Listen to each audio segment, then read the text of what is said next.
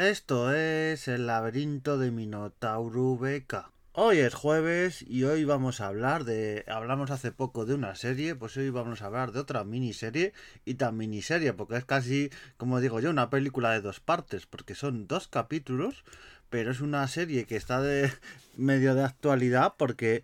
hoy cuando se publica es 22 de febrero y la serie se llama 23F, el día más difícil del rey, sobre el 23F, un día histórico que pasó un intento de golpe de Estado y bueno, es una serie que se emitió en 2009 por Televisión Española. Estas producciones que hacía Televisión Española, por cierto, muy buenas de miniseries. Hablaremos de alguna más, porque hay alguna más, como por ejemplo la del Obispo Tarancón o la de El Ángel de Budapest, que son espectaculares estas miniseries o películas, porque algunas eran de un capítulo de dos, pero eh, que hacía Televisión Española, pero que eran con unos actores, un reparto, la música también, que es algo que valoro mucho en las películas y en las series, con una manufactura muy buena. Entonces, este 23F, el día más difícil del rey, antes de nada decir la veracidad de esta serie película, a ver, yo lo, la he traído por la calidad y por los actores y que me parecen sí muy buena calidad. El que quiera informarse de lo que pasó el 23F, que lea prensa de la época, que sea, lea libros, documentales hay, pero como digo yo siempre, la ficción está hecha para entretener, te puedes informar, pero como mucho, como mucho, lo que haces un, una serie una película sobre un hecho histórico es que tú te informes más sobre ese hecho, pero cuando hay quejas, por ejemplo, pasaba con la película de Napoleón, es que no es histórica, es que esto no es histórico, es un producto de entretenimiento para que la gente eh, conozca un hecho, pero para que lo conozca, no para documentarles. O sea, si tú quieres conocer cómo fue la, la historia de verdad, te documentas, te lees un libro, un documental que hay un montón y hay un montón de fuentes, pero si tú buscas de fuente una miniserie o una película, a lo mejor el problema no es de la miniserie, a lo mejor el problema es tuyo por querer que te den eh, la información de ese hecho solo a través de, de una miniserie. Ese es el problema de base. Pero bueno, este 23, el día más difícil del rey, por cierto, que tiene un récord, es la miniserie con más, con más espectadores de la historia de, de televisión española, con mayor índice de audiencia. Bueno, no de televisión española, de todos los canales. O sea, es la miniserie de estas de dos capítulos, tres capítulos, series cortitas, con más índice de espectadores. Es que llegó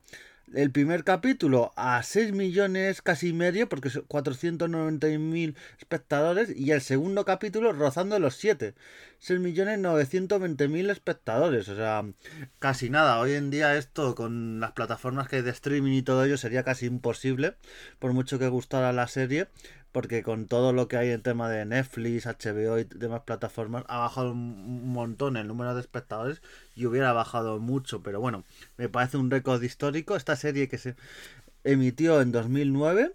en la televisión española y luego tuvo ha tenido remisiones tanto en la televisión española como en televisión catalana que son las que la produjeron principalmente vale para que lo tengáis en cuenta cada capítulo dura sobre una hora y quince minutos se hacen súper cortos yo es una miniserie que me veo casi cada año dos o tres veces porque engancha muchísimo ya sea por los actores que son buenísimos algunos ya desaparecidos auténticas leyendas. Es que tenemos, vamos a enumerar un poquito el reparto, también decir el guion, que el guion eh, se lo han currado bastante, todas las frases, todas las referencias históricas, está muy bien, el guion está hecho por Elena Medina y es muy buena producción. Y tenemos actores como Luis Omar, que por cierto que Luis Omar sigue en activo, es director del Teatro Nacional Clásico entonces, si tenéis ocasión de verle, pues es un pedazo de actor que él sobre todo en televisión no ha actuado tanto, eh, pero lo poco que ha actuado es que ha destacado muchísimo Luis Omar. Entonces, si tenéis la ocasión de verle en el teatro, yo le vi en El Príncipe Constante, un pedazo de obra de Calderón de la Barca, y luego le vi en Antonio y, Cleopatra, también un pedazo de obra, casi cuatro horas y media duraba, y hace unos pedazos de papelones y es muy, muy buen actor y también director, ¿eh? es muy buen director de teatro. Y Luis Omar ahí que hace el papel de Rey Juan Carlos. Luego tenemos a Mónica López, también pedazo de actriz. ¿eh? Es que lo que digo yo, el, los actores de teatro son como en, en, la lucha libre que me gusta a mí, los luchadores que están en las pequeñas empresas, en empresas tan, eh, tan poco conocidas, en Japón, en México, y luego saltan a la gran pantalla. Pues aquí pasa parecido, porque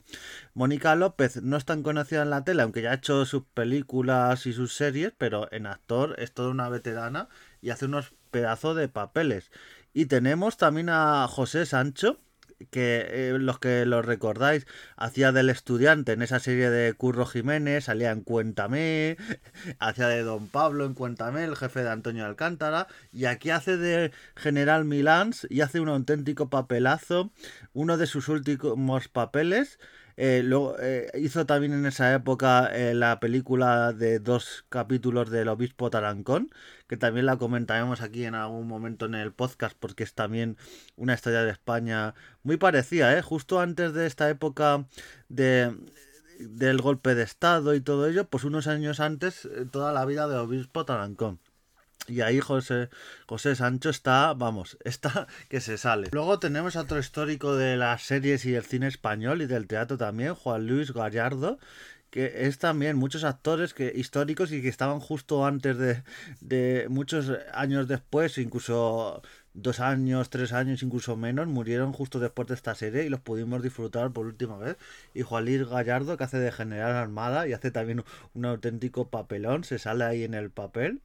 Es de los papeles ahí eh, que más me gusta. Eh, que, y que pasan un poco desapercibido porque no son los protagonistas, pero me gusta mucho. Y incidir también que Mónica López en el papel de Reina lo hace también súper bien. Y también, ¿qué más actores a, destacar? Pues Emilio Gutiérrez Cava, otro también veteranazo, que este lo podemos ver todavía en algunas series y películas. También es una leyenda del cine y teatro español, un veteranazo. Y por ejemplo, si habéis visto la serie de HBO más, Agente García, aquí hace, ahí hace un papelón y a, sus años sigue saliendo. Por ejemplo, le podéis ver también los anuncios que salía hace poco de jamón y todo ello. Va, va haciendo sus anuncios de tele, pero es un auténtico actor veteranazo. También sale sorpresón cuando vi los primeros capítulos hace años y sale Miguel Ángel Jenner, más conocido como actor de doblaje, pero aquí como, como actor, porque es lo que mucha gente no sabe, muchos actores de doblaje eh, también son actores de carne y hueso, o sea, no solo eh, doblan películas, sino que hacen otro tipo de papeles, pero Miguel Ángel Jenner, yo las pocas veces que le he visto actuar, o sea, es un auténtico actorazo, todo el mundo le conocemos por ser la voz de Samuel L. Jackson y demás, que eh, tenía una amistad con Pepe Mediavilla que le haremos también un especial aquí en el podcast, uno para mí de los mejores actores de doblaje de la historia. Pues esta generación, pues mi Ángel Jenner hace un auténtico papelazo también. Tenemos a Pez Muner, un actorazo también que hace como del director de, de seguridad del Estado. Por cierto, que Emilio Gutiérrez Cava no lo he dicho, pero hace del, del, secretario del rey. Es este secretario que tiene como. es como el protagonista casi de la serie, junto al rey. Porque son los que en toda la trama están viendo los problemas que hay, lo que le dice todo el rato. Oye, ha pasado esto, ha pasado lo otro. Y es un momento el mensajero del rey que le va comunicando lo que va pasando y las soluciones que tienen que dar en, en este golpe de estado. Bueno, intento de golpe de estado y hay personajazos. También Jordi Dauder, un auténtico también actorazo. También, si tenéis ocasión, que haré también un especial de ver la película que hizo Jordi Dauder sobre Azaña, sobre el, presidente de la Segunda República, que es una pedazo de, de película, ahí se sale, tenemos otros personajes, o sea, más que hazaña también esta película es como se trama también el golpe de estado del 36, entonces merece mucho la pena y es eso, una serie que te va poco a poco enganchando, una miniserie de dos capítulos, con la música, con todo, poco a poco vas entrando en ambiente y enseguida te enganchas, aunque realmente eh, sabes lo que va a pasar, sabes que al final el golpe de estado no va a triunfar,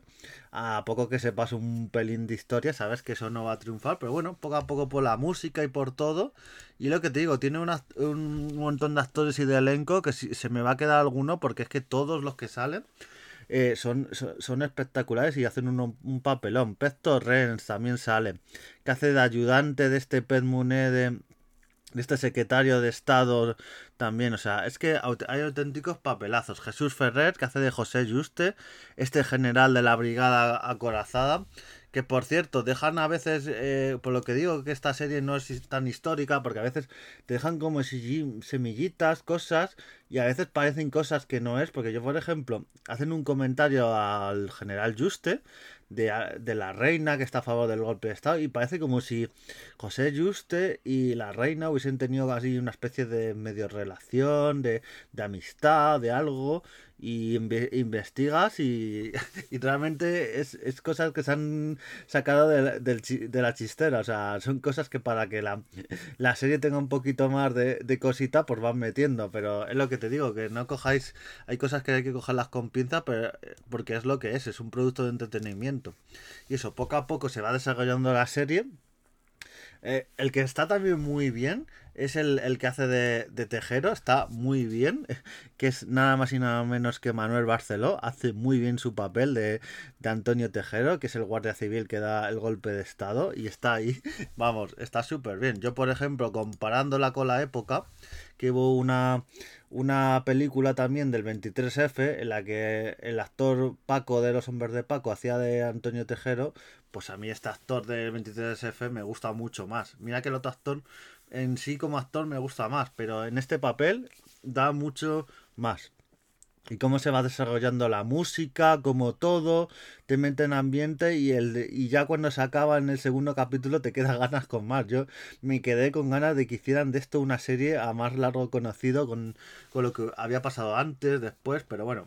serie espectacular, me parece muy bien que hayan sido solo dos solo capítulos, porque si no se hubiera alargado y como pasa con todo en el mundo de las series, las películas y a veces en otros productos de ficción, si lo alargas pues te lo acabas cargando. La música y las pausas es algo de lo mejor de la serie, como van metiendo músicas, cortes, como van de una escena a otra, está súper bien, algo que no se valora mucho, el tema del montaje, cómo pasar de una escena a otra, de un escenario a otro. Aquí está súper bien hilado, porque justo te pasan al momento que dices, uy, pues me ha dejado aquí con el culo prieto, así que está súper bien. Y la serie la podéis ver en, en, Amazon Prime ahora mismo, ¿vale? También os digo, eh, yo la he visto y hay una edición en DVD que la que lo que dije hace poco en un podcast, por cierto, eh, en las bibliotecas podéis coger estos materiales y lo cogéis en préstamo y hay una edición de dos disquitos para ver la serie tranquilamente en casa. 26F el día más difícil del rey os vais a la biblioteca y como diría el bueno de Chus, ya que vais a la biblioteca, os tomáis un, una cerveza, un, cubata y algo, porque, porque después de que cierran las bibliotecas, montan ahí una especie de discoteca. Así que pasadlo muy bien con esta pedazo de serie. Nos vemos en siguientes podcast y adiós.